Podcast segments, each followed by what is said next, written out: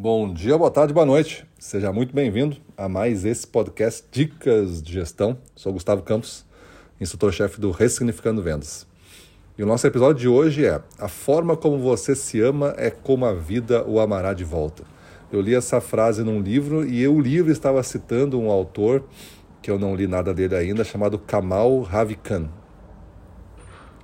Mas a frase me levou a pensar e fazer uma reflexão sobre gestão comercial. Né? A gestão comercial, naturalmente, não é talvez mais fácil ou mais difícil do que as outras, mas ela tende a ter uma dificuldade grande por lidar com a biologia humana, com as emoções humanas.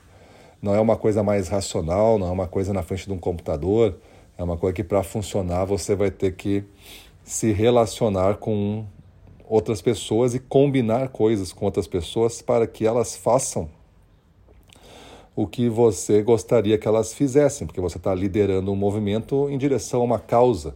Então não é por qualquer caminho e não é de qualquer jeito. E isso tudo tem que ser feito com base no que as pessoas querem fazer, né? elas desejam fazer, elas escolheram fazer. Então, isso, essa dificuldade de, de ação, ela vai é, se manifestar de uma forma muito mais positiva se você realmente gostar do que você faz. Então, essa frase, a forma como você se ama, é a forma como você ama fazer a gestão comercial. Na minha cabeça, eu penso nos melhores gestores que eu conheço e vejo pessoas que são apaixonadas, tanto por elas mesmo, pelo potencial que elas têm, pela, pelo poder, pela magia que elas conseguem ao fazer a ação de gestão comercial perante a sua equipe, e também pela própria função de gestor comercial. É algo que não, não aconteceu para eles por acaso, é algo que eles desejaram. Eles, eles buscaram isso durante a vida. Talvez o início da carreira possa ter sido meio fortuito, mas agora não. Agora está sendo algo que as pessoas querem melhorar, querem estar, querem se definir por e têm orgulho de dizer que são gestores comerciais. Então, a forma como eles amam essa profissão e amam a si mesmo atuando nela faz com que a vida retorne para ele na mesma intensidade, na mesma energia. Por que isso? Parece algo meio esotérico, mas não. É algo, se eu vejo alguma coisa no mundo como positiva, por que, que o retorno que eu vou ter vai ser contrário a isso? Imagina você assim, você vê uma pessoa que você acha bonito ou bonita. Você acha a pessoa bonita. E aí você olha e a pessoa, os olhos do outro, é feio.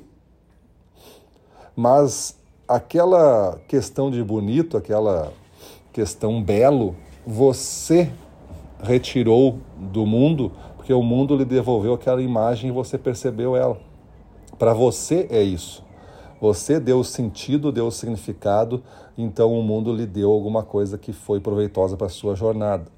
Quanto mais você gostar da sua profissão, quanto mais você gostar de você mesmo, mais ocasiões difíceis você vai enfrentar com ainda olhos positivos, com ainda olhos do bonito, do belo.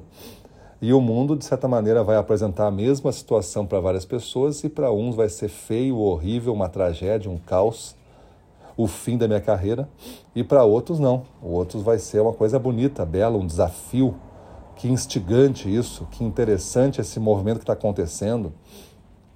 Então veja como a percepção das coisas é, pode mudar o resultado.